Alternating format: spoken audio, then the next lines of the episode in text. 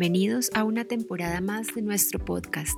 Somos Bárbara y Ana Paulina, dos amigas que por muchos años hemos compartido la educación en casa y la crianza de nuestros hijos.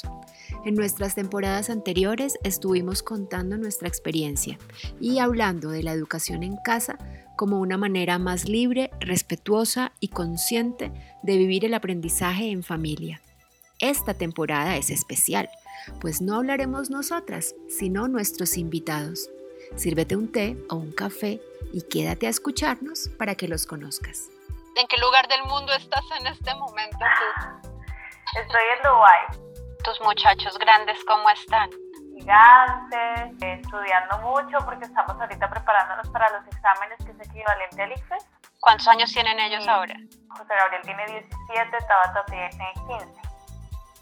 Hola, bienvenidos a un nuevo episodio del podcast Un té con Bárbara y Ana Paulina. Seguimos con nuestros invitados de esta temporada. Hoy tenemos con nosotros a Natalia Ulloa, que es un caso un poco diferente de los tres invitados que hemos tenido hasta ahora, porque ella fue educada en casa, pero también es una mamá, una mujer adulta que ya tiene hijos de 17 y 15 años que han sido educados en casa. Entonces, hoy le doy la bienvenida a Natalia, nuestra invitada, y a Bárbara, como siempre. Bienvenida Natalia, qué gusto tenerte y creo que va a ser muy enriquecedora esta conversación contigo y esperamos poderla continuar agregando un poco más de toda tu historia en, en futuras ediciones. Muchas gracias por tenerme aquí, Ana Paulina y Bárbara. Eh, ojalá cualquier experiencia que pueda compartir les sirva a las personas que están escuchando. Esa es la idea justamente, porque siento que es un momento en el que la experiencia de quienes han sido educados en casa es necesario escucharla y divulgarla, porque hay mucha confusión alrededor del homeschooling y hay, he escuchado opiniones como de, no, esos son casos aislados, a usted que le fue bien, pero la idea es mostrar que no es que a alguien por ahí le fue bien, que tuvo suerte, sino que realmente es algo que sale bien y que funciona bien. Pienso que la, la pregunta obligada es, tú fuiste una niña educada en casa. ¿Cómo fue ese proceso? ¿Fuiste alguna vez al colegio? No. ¿Cómo fue el proceso mismo? Luego hablamos de cómo te sentiste al respecto, pero empecemos por describir un poco cómo fue la experiencia tuya de haber sido educada en casa.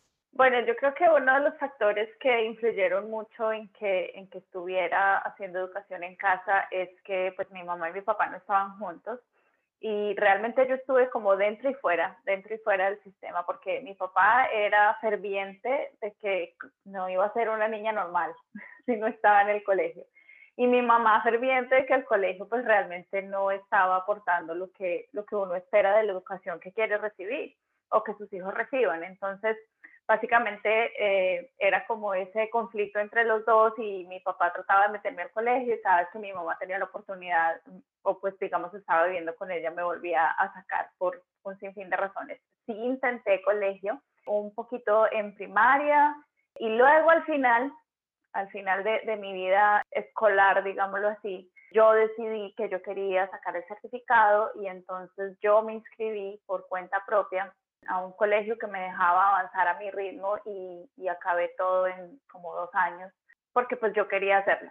Pero ya era una cosa más autogestionada, era un deseo mío propio y pues entonces la experiencia fue muy diferente y, casi que estudiaba guiada por mí misma, autodidacta y simplemente por cumplir los requerimientos que el instituto me, me pedía creo que eso es como más o menos la decisión. También sucedían cosas como muy arbitrarias en el colegio en el que se llamaba la atención, llamémoslo así, por cosas que de pronto yo no estaba haciendo porque pues no me interesaban realmente, mientras que no había ninguna validación de las cosas que estaban muy bien desarrolladas o que yo estaba haciendo muy bien, pues porque el colegio lo que quiere es una estandarización, entonces mi mamá se frustraba montones y mi mamá ella misma tuvo una educación un poco diferente, ella sí estuvo en colegio, pero, pero tuvo la buena suerte de tener un director del colegio en el que estaba que ya sea por aprecio o porque lo tomó como un reto, la sacaba de las clases y le decía, venga, eh, Montaño, vamos a hacer este proyecto juntos y en fin, entonces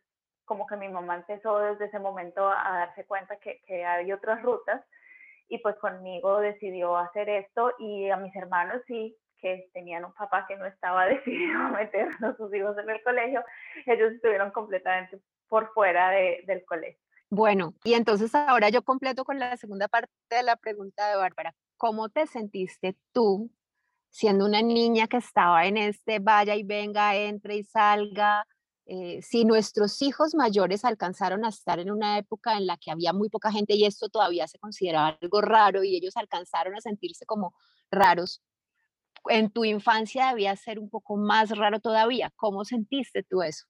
Había una mentalidad extraña, y digo extraña porque no, me parece a mí que debiera ser así nunca, en Colombia, que era que si no estabas yendo al colegio era básicamente porque no tenías la plata para ir a un colegio.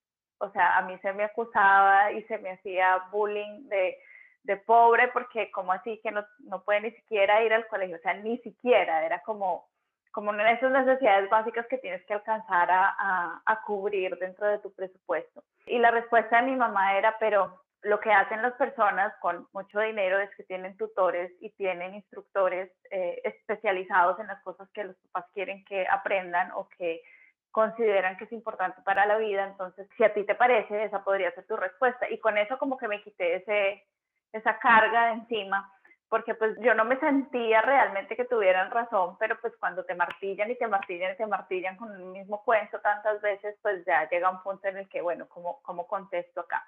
Más adelante entonces está la pregunta de todo el mundo que se repite y que incluso hasta hoy a mí me preguntan con mis hijos, pero que entonces en dónde haces amigos o cómo socializas, que no vas a aprender a, a, a interactuar con tus pares. Y pues esa respuesta sí era, era pues muy sencilla porque mi mamá era muy cuidadosa que yo estuviera en mi natación y en actividades diferentes y realmente esa parte no, no me afectó mayormente. Una de las partes duras para mí ya personalmente era cuando mi papá volvía a decir, vuelva a entrar al colegio y yo sentía pues yo he aprendido mucho, pero ¿será que lo que he aprendido es lo que me van a preguntar? O tenía favor al típico que te manden al tablero a preguntarte algo que nunca te explicaron. Por ejemplo, mi mamá me enseñaba fracciones comiendo pan y chocolatinas jet. Entonces, el tablero no va a tener pan y chocolatinas jet para explicar lo que estoy haciendo con las fracciones, método bastante diferente.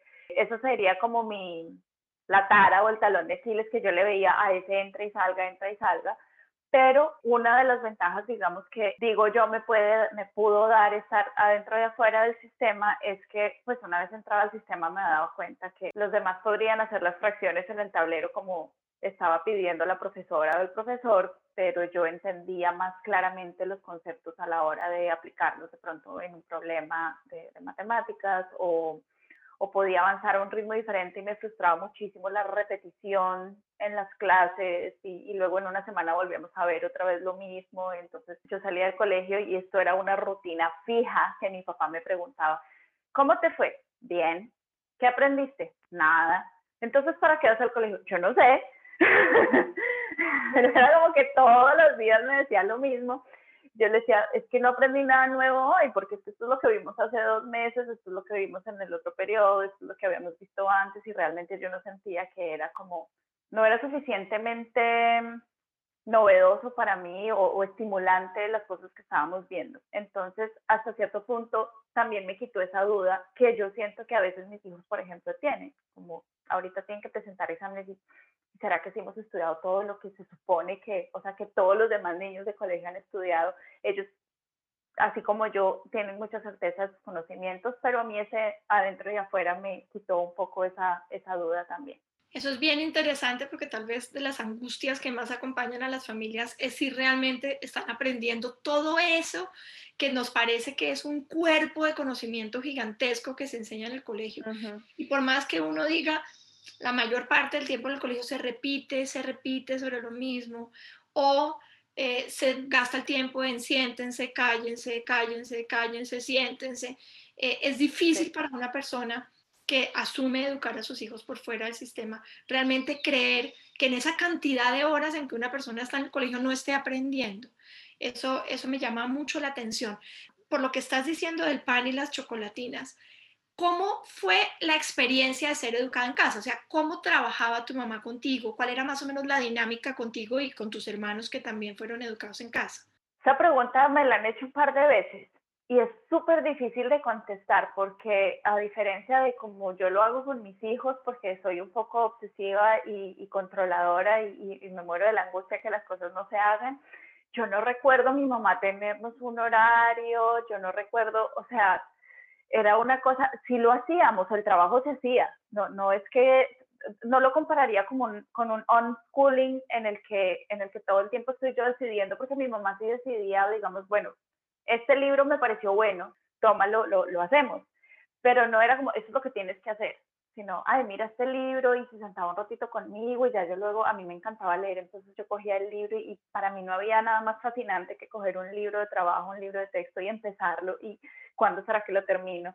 Pero entonces yo no siento que había como una estructura que yo te pueda decir, hacíamos así o teníamos un horario así. Yo me acuerdo que yo me sentaba, yo leía los libros y si tenía una pregunta la llamaba y mi mamá es hiper creativa mi mamá es una persona que todo le encuentra chiste y juego, entonces decía, ay, espérate, trae unas chocolatinas, o espérate, hacemos así, o, ah, esta tarde hacemos una torta y entonces miramos eso, o no sé, cosas como muy del día a día, se sentía parte de la vida normal, digamos, de, de un día a día, de la rutina, pero no tenía un horario o una estructura que yo te pueda, ojalá yo hubiera sido capaz de hacerlo así con mis hijos. pero no fui capaz, tanto yo como pienso que también ellos, porque lo que yo siempre le he dicho a las personas si vas a hacer homeschooling tienes que tratar de balancear un poquito tu estilo, porque si no te tensionas y te pones mal, como con el estilo de, de los chicos. Recuerdo pasar mucho tiempo con mis hermanos jugando y leyendo libros, y sí recuerdo tener muchos libros, muchos libros a mi disposición para, para investigar o para explorar a, a mi ritmo. Nunca tuvimos notas, ni nos separábamos por grados, es que estoy en quinto o estoy en sexto o estoy en sí.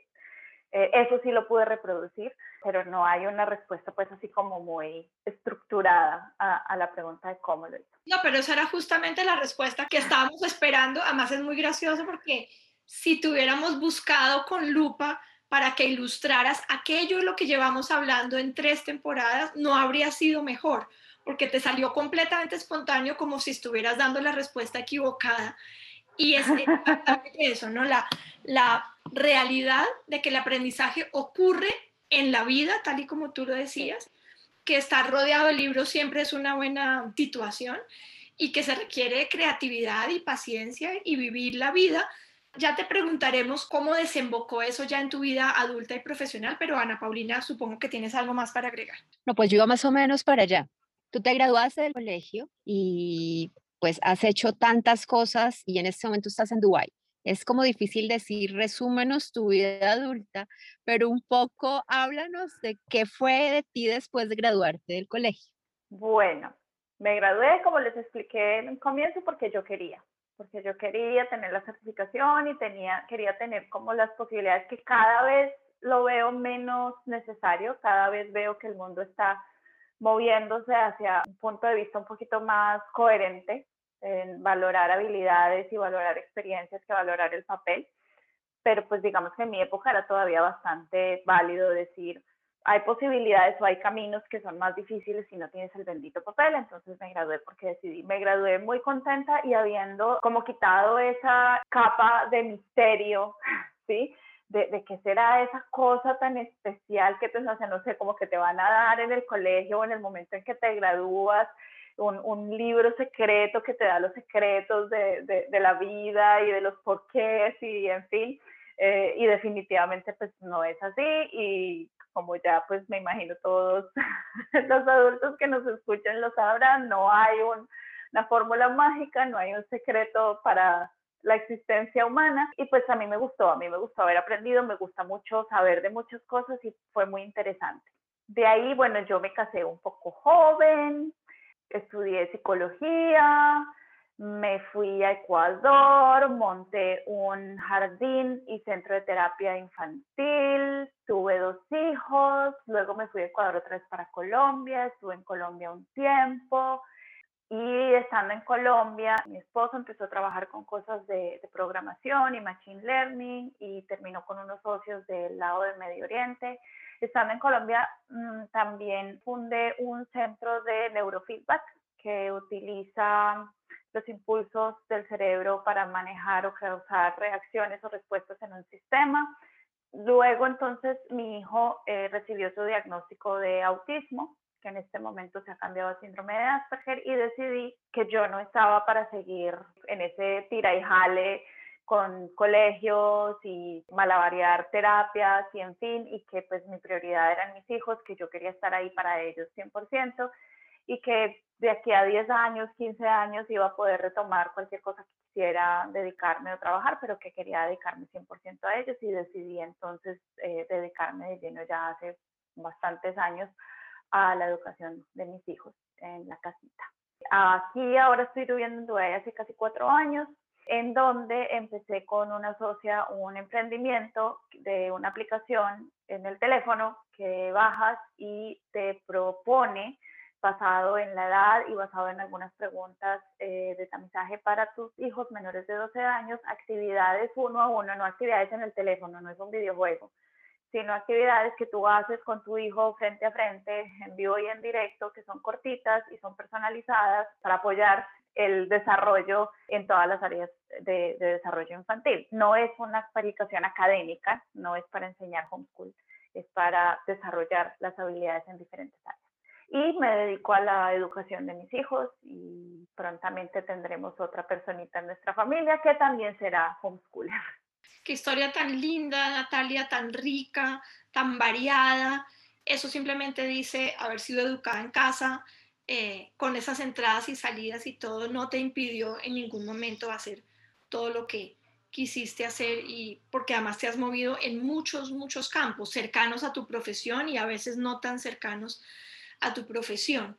Y en algún momento, que creo que eso debe quedar en el ambiente y podemos abordarlo también un poco, tomaste la decisión de educar a tus hijos por fuera del sistema, lo cual quiere decir que tu experiencia original fue lo suficientemente buena para decir, por este lado, creo que puede funcionar. Sí, absolutamente, porque es algo que había aprendido o que me había dado cuenta o que había realizado cuando yo estaba haciendo o pues pasando a través de mi propio homeschool, pero es algo que ha sido reafirmado eh, a través de, este viaje de homeschool con mis hijos y es que la, la diferencia es, es, del cielo a la tierra entre, entre seguir un montón de, de, arbitrarios y un montón de estandarizaciones que nos pide la educación tradicional o que nos, pide un sistema escolarizado, a lo que tú puedes hacer explorando conocimientos que te da la capacidad de, de un razonamiento más profundo, mayor, más versátil, que te permite pensar y crear ideas nuevas o innovar, innovar en, la forma de pensar, porque no está cuadriculado en, un sistema estandarizado. Mm, yo entiendo, yo entiendo que el sistema, si estás en un sistema que va a ser masificado, pues tiene que ser estandarizado, porque si no, no tienen cómo hacerlo. Claro, eso no, no, podemos discutir, no tiene discusión pero lastimosamente la estandarización implica lo que yo explicaba en, en, las clases, o sea, o hay algo que no me interesa, o hay algo que no entiendo, pero ya la mayoría lo quiere pasar, entonces, o ya está listo para pasarlo, entonces pues el profesor o el instructor pasa ese tema y yo me quedé con vacío ahí, además que a mí me da una rabia no entender cosas, entonces cuando estuve en el colegio era una acumulación de cada vez que algo no entendía y se lo pasaban porque ya, o eso no es importante, o no va a estar en el examen, que es la otra, estudiar para el examen. Entonces yo me quedaba con una piedra y cuando estaban explicando y reexplicando y reexplicando cosas que yo ya había entendido, pues también era una desesperación sentir que pues podría estar haciendo cualquier cosa. Incluso profesores molestándose porque quiera pedir la definición de una palabra, porque ese no es el tema, no es la definición de esa palabra o que esté leyendo un libro porque estoy aburrida con lo que están explicando, pero pues estoy leyendo, o sea, no estoy haciendo una disrupción a la clase, no estoy conversando con los demás, no, tampoco. Entonces, esa, esa estandarización yo entiendo que es necesaria y yo entiendo que habrá familias que definitivamente no pueden hacer homeschooling, habrá niños que definitivamente pues viven es por su ida al colegio y estar con sus amigos y yo nunca he dicho que homeschooling debería ser para todo el mundo siempre tiene que haber ahí un compromiso, pero no, la limitación no es, ay, es que yo no tengo el tiempo, es que yo no tengo la plata. La limitación viene de un compromiso mucho más de, la frase que yo uso es, si el colegio que tú escogerías dentro de tus capacidades, dentro de tu ubicación geográfica, dentro de tus capacidades económicas, tú ves los resultados o ves el proceso que ese colegio va a hacer y tú dices, yo lo puedo hacer mejor porque además necesitas mucho menos tiempo cuando estás educando en casa que cuando estás estudiando la materia en el colegio. Si tú dices, yo lo puedo hacer mejor, ¿por qué no darle algo que te parece mejor a tus hijos. Estoy segura que las personas que nos están escuchando en este momento empiezan a sentir un alivio, ¿no? Una, un, un reconfirmar eso que intuyen o que nos han oído decir, pero que a veces cuesta trabajo como tocar con las dos manos.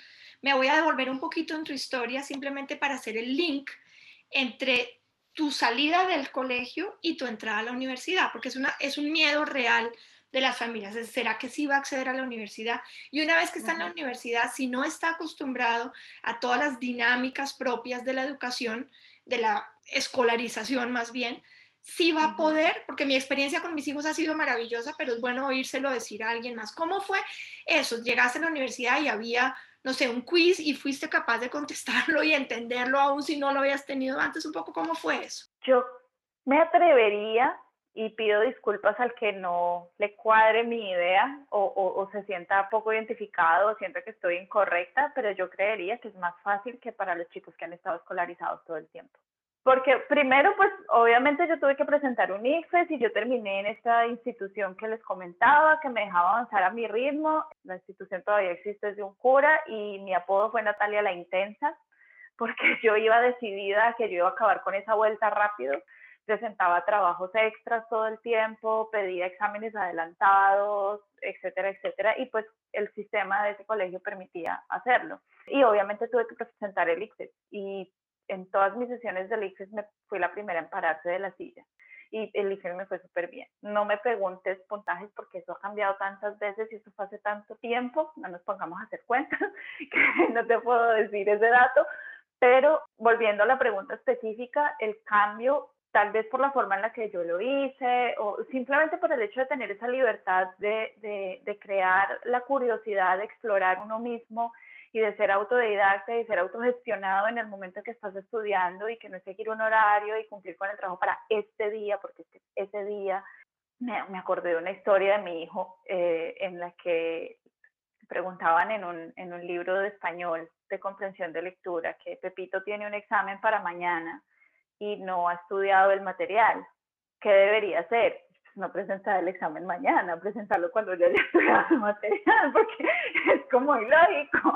Entonces, cuando estás en el colegio, el examen es ese día, tienes que presentar el trabajo ese día, las cosas están en una cuadrícula que no te permite a ti asumir una responsabilidad y una autogestión de lo que estás explorando o estudiando, pues que para mí es una exploración, es toda una aventura aprenderte algo nuevo.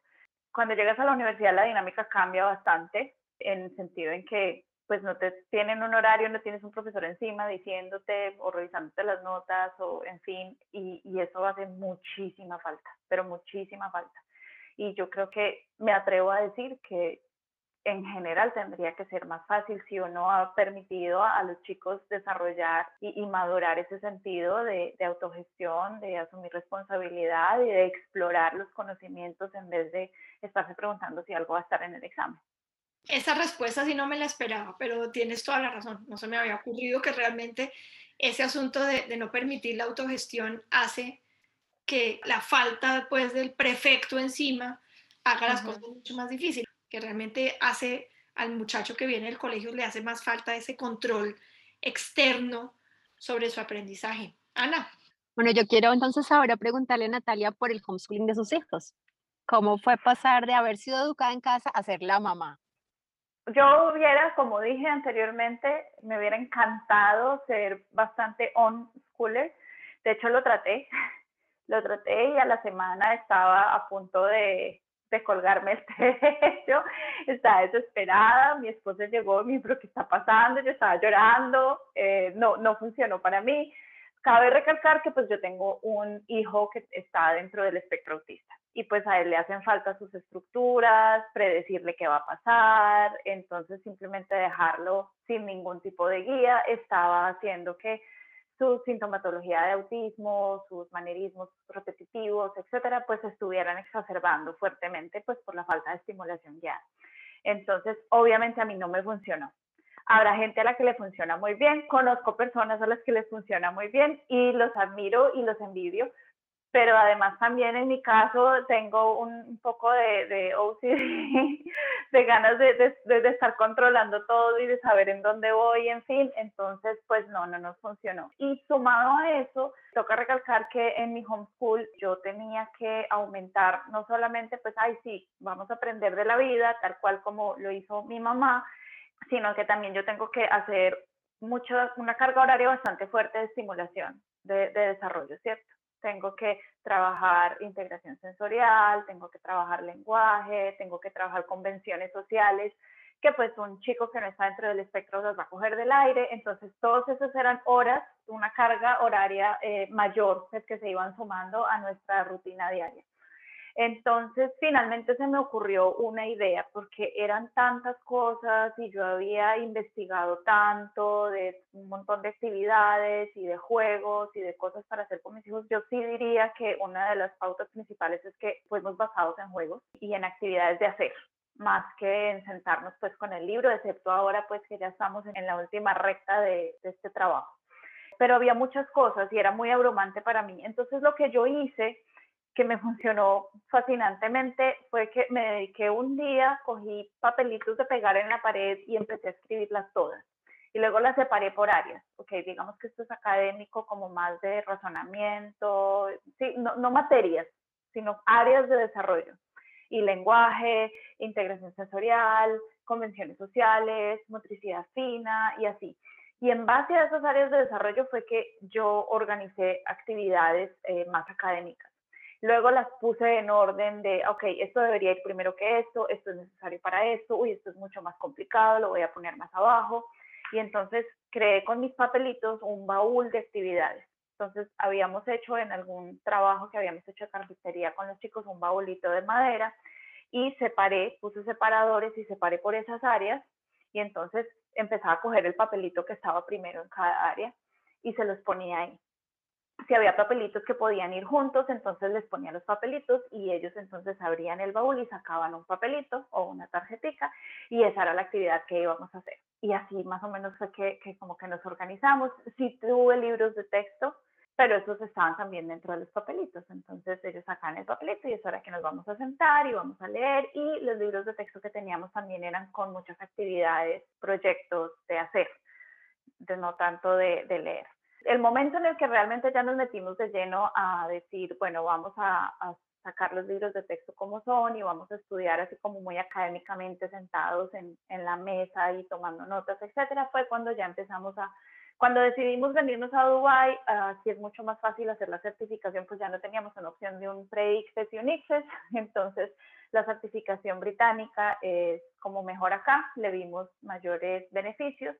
Eh, principalmente porque en comparación con la americana podemos escoger las materias y pues hay cosas que ellos definitivamente dicen no me interesa, no me gusta, me aburre, no quiero, entonces decidimos irnos por la británica y ellos son como buenos británicos bastante cuadriculados, las preguntas se tienen que contestar en un estilo específico, en fin, entonces ahí cuando ya decidimos eso el año pasado fue que cambiamos como nuestro estilo, pero hasta ahí es muy aquí están tus actividades, bueno, el baúl no lo trajimos a Dubái, entonces simplemente era como, bueno, aquí están tus libros, tus actividades, tienes que cumplir más o menos una hora de esto, una hora de aquello, o llegar, si llegas a esta meta antes de la hora, pues ya terminaste. Y en medio de esas actividades y esos juegos, pues era como muy, cuando a mí me preguntaban en las reuniones de, del grupo de homeschool allá en Bogotá, cuántos, cuántas horas era mi horario de homeschool, yo decía, pues no sé, empezamos a las 8 de la mañana, terminábamos a las 8 de la noche, porque todo el día haciendo cosas, eso incluye, vamos a jugar golosa, vamos a practicar dar la mano, vamos a ir al parque,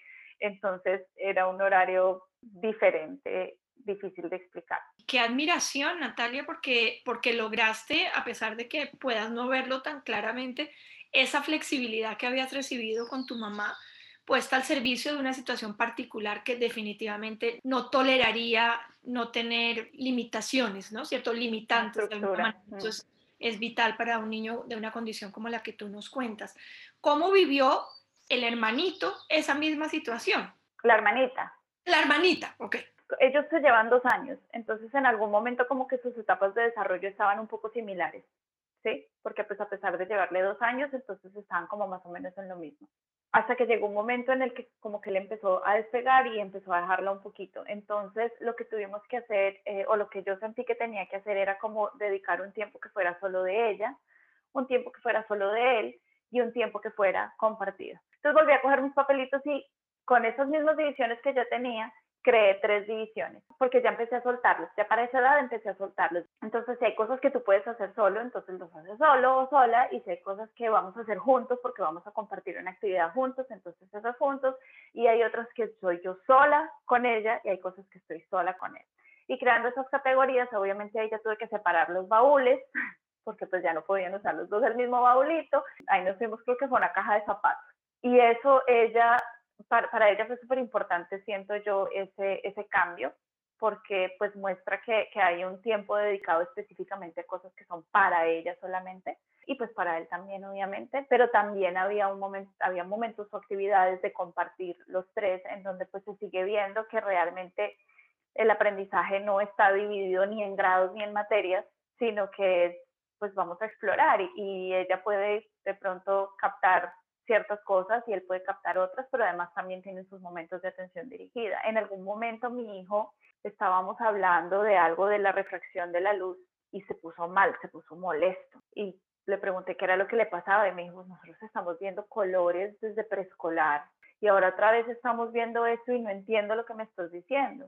Yo le decía, es que son diferentes capas de exploración de un mismo concepto. Cuando pues estabas chiquito de cinco años, yo no te voy a empezar a hablar de las ondas de luz y de los fotones, porque pues la idea es que comprendas el concepto que está a tu alcance. Y yo creo que eso es muy importante porque cuando tratamos de dividir a los chicos en las actividades pensamos que no es posible, pero si el conocimiento está siendo entregado o ofrecido de una manera en la que cierta capa de conocimiento está disponible para unos y cierta capa de conocimiento está disponible para otros y estamos tratando de, para mí es súper importante ese tiempo dedicado, de dar un tiempito dedicado en el que no se sientan pues que es como una repetición de la rutina, otra vez y otra vez el día a día. Para ella fue, ella le encanta hacer homeschooling. Otra cosa que yo hago es que todos los años yo les pregunto, ¿quieres ir al colegio? Es una opción siempre. Y la respuesta ha sido no, y ahora ya vamos a terminar y pues ya se quedó en no. ¿Sientes que hay algo que hubieras querido contar que no te hemos preguntado antes de que ya cerremos el programa?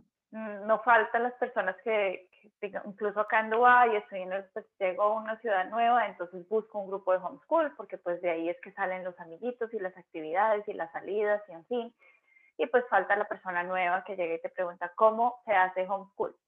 Y es que esa es la maravilla del homeschool, no hay un cómo se hace cada quien va adaptando, yo les conté cómo hizo mi mamá, les conté las adaptaciones, incluso yo no hago el mismo homeschool ahora que yo hacía hace tres años, ni el que hacía hace cinco, ni el que hacía hace siete, y de nuevo yo creo que el punto importante aquí es, ¿cuál es la opción que tienes? Tú consideras, tú puedes decir como, nosotros lo podemos hacer mejor, lo podemos hacer más divertido, podemos aprender más, podemos compartir más si hacemos homeschool, porque es que hay homeschool a casi cero eh, costo, hay homeschool carísimo, hay homeschool súper elaborado, o sea, yo he visto unas mamás que tienen unos trabajos, tienen preparados unos materiales que a mí me da vergüenza porque yo a duras penas imprimo hojas y se las entrego más o menos. Hay homeschool con un montón de materiales, hay homeschool con materiales hechos en casa súper creativos, hay homeschool súper estrictos con horarios, hay completo on school, entonces no hay un cómo hacerlo. La pregunta de cómo se hace es cómo lo necesitas hacer tú. Y ese cómo lo necesitas, de nuevo, hoy va a ser diferente mañana y cómo lo necesitan tus hijos. Entonces, básicamente es eso, cómo lo necesitas tú y cómo lo necesitan tus hijos y cómo puedes encontrar como un término medio o un acuerdo, pues ahí entre los dos estilos o las dos necesidades, eh, puedes haciéndolo así, puedes hacerlo mejor que las opciones que tienes y de ahí en adelante cómo lo haces es cómo lo necesitas. Herramientas hay un montón, gratuitas, online, eh, pagadas, que te entregan pues un montón de materiales ya listos en, en, bandeja. Puedes hacer la mitad de un, por un lado y la mitad por el otro y creo que eso es la, la parte más importante. No hay un cómo hacerlo, es cómo lo necesitas y siempre hay historias y anécdotas de las personas que lo hayan hecho que de pronto te pueden servir. De pronto alguien el día de mañana está buscando un baúl para meter papelitos Eh, y, y, si eso es lo que les funciona bien, o de pronto hacen los papelitos y a las dos semanas, como me pasó a mí a la semana con homeschooling, dicen, no, esto no es para mí, así no puedo, no puedo, no puedo, pues también está bien. Puedes adaptarlo y, y puede funcionar muy, muy bien. Y esto es de pura curiosidad mía. ¿Cómo funciona el homeschooling en Dubái? No es legal, no es ilegal no hay una reglamentación. Solamente hay un problema y es que para el ingreso a la universidad o para graduarte, digamos, de la universidad, requieres un sello del Ministerio de Educación que no te lo va a dar si tú tienes simplemente presentados los exámenes. Entonces, pero hay maneras de, sortear, hay, loopholes legales con los que puedes eh, defenderte y pues realmente ese no ha sido nunca mi, mi preocupación principal cualquier caso, pues se vuelven a Colombia San Elixir y luego vienen, eso está certificado. Hay comunidad, sí. Vivir en Dubái de por sí es una experiencia fantástica en el sentido de que tenemos personas de todas partes. O sea, cualquier reunión a la que vayas, un cumpleaños, una reunión de homeschool es como una reunión de Naciones Unidas. La primera pregunta que todo el mundo se hace es ¿de dónde eres? ¿Cuánto tiempo llevas en Dubái? Eh, conocemos personas de muchísimos, muchísimos países y estamos expuestos a muchísimas culturas. Entonces es súper interesante hacer homeschooling porque, por ejemplo, hubo una época en que estuvimos antes de Dubái en Bahrein, que también es Medio Oriente, y hubo una época en la que hicimos que cada familia, digamos, cada mamá, eh, se presentaba y hacía una reunión de homeschool, de grupo, cocinando un plato tradicional de su país. Entonces hicimos arroz con pollo porque pues no tenía cómo hacer allá con mis hijos allá. Entonces hicimos arroz con pollo y los chicos hablaron de la comida y hablamos de la limonada con panela y ha sido súper, súper interesante. Las reuniones y sobre todo pues ahora con COVID tienen limitaciones porque aquí hay limitaciones con una regla que se llama licencia social entonces, si ven que tú estás organizando eventos sociales, tendrías que tener una licencia y es un poco complicado conseguirla.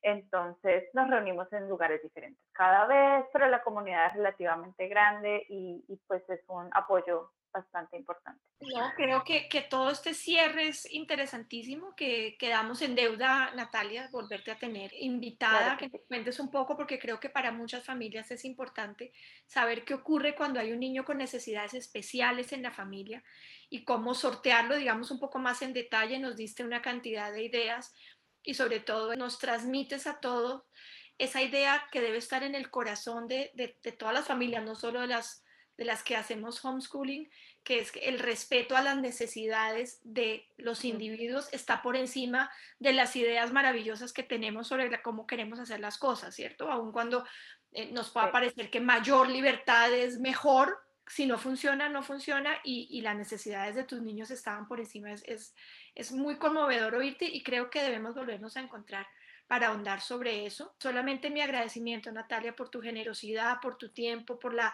alegría con la que compartes tu experiencia. Mil, mil gracias y espero realmente que nos veamos pronto una vez más en esta plataforma. Claro que sí, muchas gracias por invitarme. Yo también le doy las gracias a Natalia porque pues estamos hablando eh, casi a la medianoche de ella y pues bueno, habernos dedicado este tiempo para, para conversar y contarnos. Y gracias a Bárbara, como cada semana, y gracias a las personas que nos están escuchando. Y por aquí nos estaremos encontrando de nuevo la próxima semana con un invitado más.